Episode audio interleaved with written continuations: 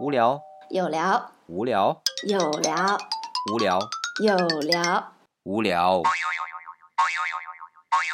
不有聊。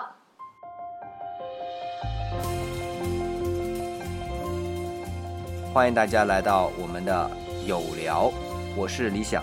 我是曼丽，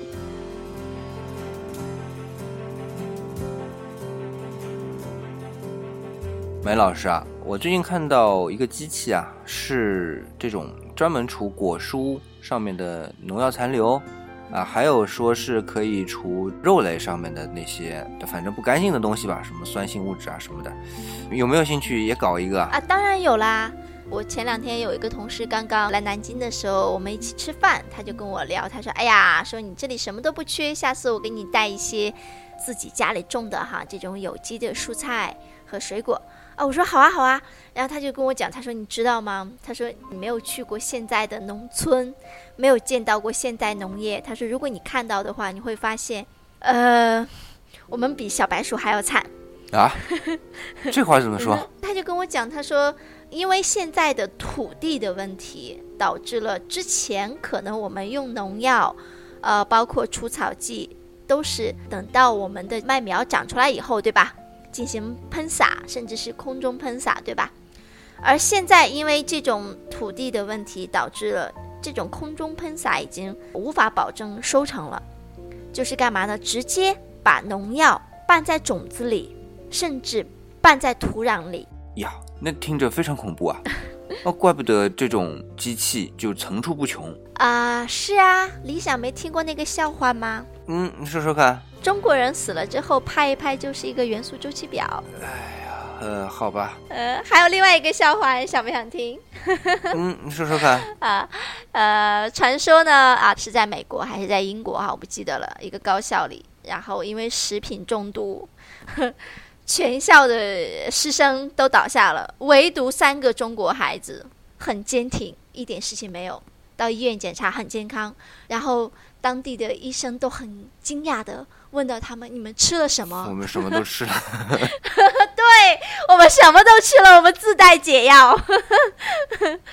嗯，怎么说呢？就说可能现在的农药使用剂量呢，比以前是多一点。这是呢一种大规模生产的一种需求吧，因为你要保证产量比较高。那你就对于病虫害的忍耐度就比较低嘛，对吧？是，毕竟我们有那么多的人口要养活，必须要保证产量。首先，我们不能饿死，对吧？当然，现在粮食的说我们储备足够啊，也饿不死。但是你没有蔬菜吃，没有水果吃，其实也不是那么个日子那么好嘛，就是我们生活也不够丰富。啊，然后其实我们自己吃了吧，反正我这个态度啊，就是我们自己吃下来嘛，也没觉得特别的哪哪不舒服，可能就像那个事儿，就是啥吃啥都吃了嘛，所以身体什么元素周期表都有嘛。但是呢，我是觉得就是农药残留这件事情啊，是这么理解的，就是说，因为我们很多的农药残留呢，刚才马老师说的就是拌种子啊，或者在泥土里去拌，当然就是泥土会被污染了，然后种子呢。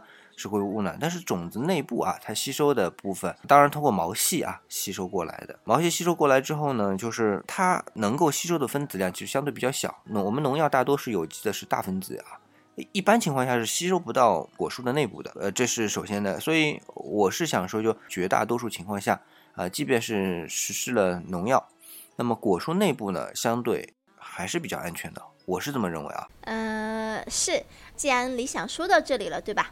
我们就来谈谈这个关于化学农药这个部分。我们在生活当中哈，我们会选择一些化妆品来用，对吧？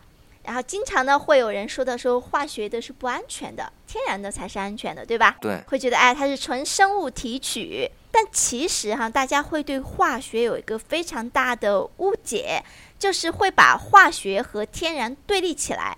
其实这种说法本身就不科学。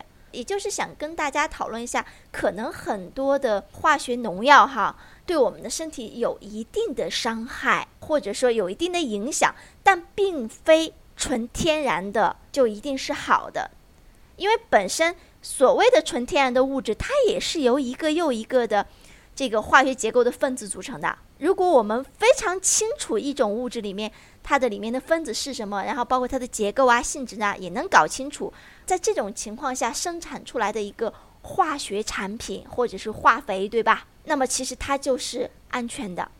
其实，其实大家最关心的是什么呢？不是说它到底是化学的还是说是纯天然的，而在于这个化学的成分是否具有一定的安全性。如果它具有一定的安全性，那又有什么不好的呢？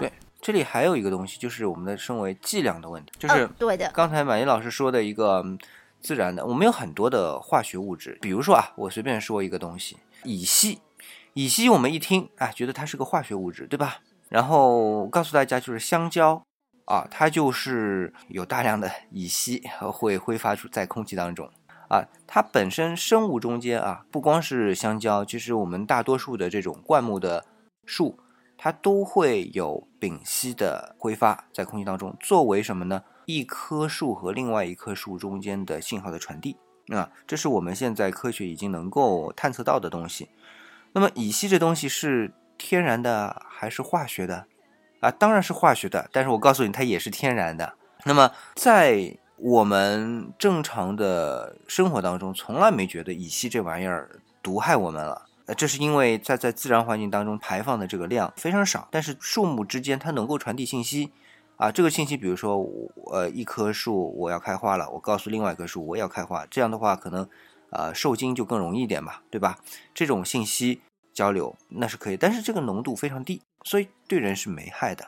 那比如说，我我们尝试通过我们现在工业的手段啊，制出纯乙烯的气体，啊，然后你去呼吸它，那后果就是不堪设想的嘛。所以在这里就说，首先自然的也是化学的，化学的也是自然的，嗯，那第一点。第二个，剂量本身很重要，因为自然界当中有各种各样的化学成分，那么这种化学成分它的剂量本身对于人体的摄入，在通常的自然环境下面，人是都能承受的。刚才举了那个乙烯的例子哈，我们还是回到我们食物当中去。我们刚才说的这种农药，首先我们植物的吸收的机制，啊，它附着在泥土里果蔬的表面是有可能，但是你要说它能够完全吸收到果蔬内部去，其实还是蛮难的。第二个呢，就是在于果蔬在清洗的过程当中，本身就能把剂量稀释到非常少。那么还有呢，就是降解的过程，我们有一个指标称为半衰期啊，就是它能够降解掉一半的时间是多少？那现在通常啊，用在食用果蔬上的农药呢，半衰期在一个星期左右。呃，首先，那降解掉之后，还是讲到它的剂量。那么降解之后，有毒物质的浓度啊就降低了，那对人的伤害也就很少了。那么再回到家里，我们通过比较科学的手段进行洗涤，那么把它的浓度进一步降低，那么我们去摄入的话就相对安全了。就是说，用食用级的这种洗洁精洗果蔬啊，在目前来说是比较有效的。为什么呢？绝大部分的农药它是油溶性的。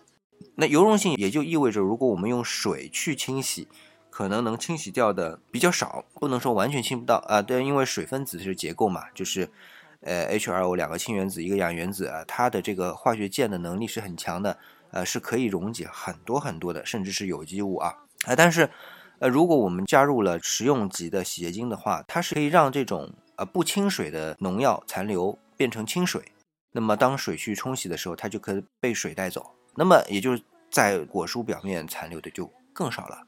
当达到了一个非常安全的数量的时候，对身体就无害了，因为身体里边还有一个排毒的功能、代谢的功能。那么另外呢，还有就理想特别想跟大家分享的就是，我们还有一些水发食品啊，比如说像海蜇啊，我们都比较喜欢吃，哎，口感很好吃，但是可能会有。在一些商家里边，可能为了快速的水发这个产品的话，会加一些碱。那碱其实也是我们其实生活当中经常用到的东西，包括我们做馒头啊，里边也会加一些碱啊，这个东西那是会让口感更好的。但是我们知道它是碱性的嘛，既然是碱性，那么我们可以怎么呢？理想建议大家用那个 pH 试纸啊去测试一下。那么它处于七的时候呢，就比较中性；那么如果往上呢，就比较酸；往下呢，就碱性比较大。对。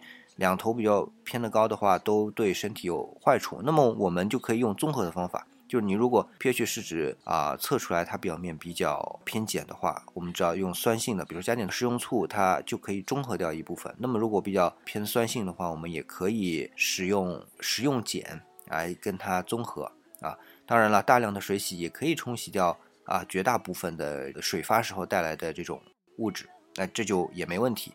那么另外还有一种情况，其实是食物内部本身就带着大量的我们现在听着是觉得有毒害的物质啊，比如说甲醛，的确甲醛是挺致命的，所以但是理想告诉大家，很多的菌菇类它是甲醛含量相对比较高的，但是我们吃了啥事儿没有啊？啊，当然我们有时候吃到毒蘑菇会中毒，但绝对不是甲醛中毒啊。那为什么我们不会因为甲醛而中毒呢？呃，首先它的含量虽然相对其他果蔬更高一些，但是也远远没有高到能置人于死地的程度。第二，我们的吃香菇一般都是要高温烹煮的，呃，水里煮也好，或者油里煮也好。那么甲醛它的沸点是相当低的，呃，才零下十几度，所以本来就处于气体的状态。那经过一个烹煮啊，早就挥发完了。所以，如果一个科学的清洗的方法，一个科学的烹饪方法，就是对于我们餐桌安全总体还是有保障的。所以，我觉得我们今天讲这个食品安全，从菜场买回到餐桌之间的这一个加工过程、清洗过程，只要科学合理，我们的餐桌安全能够得到保障的。现在很多情况下谈食品安全色变，我觉得远没到这个程度。那我们今天算是跟大家科普一下食品安全的问题。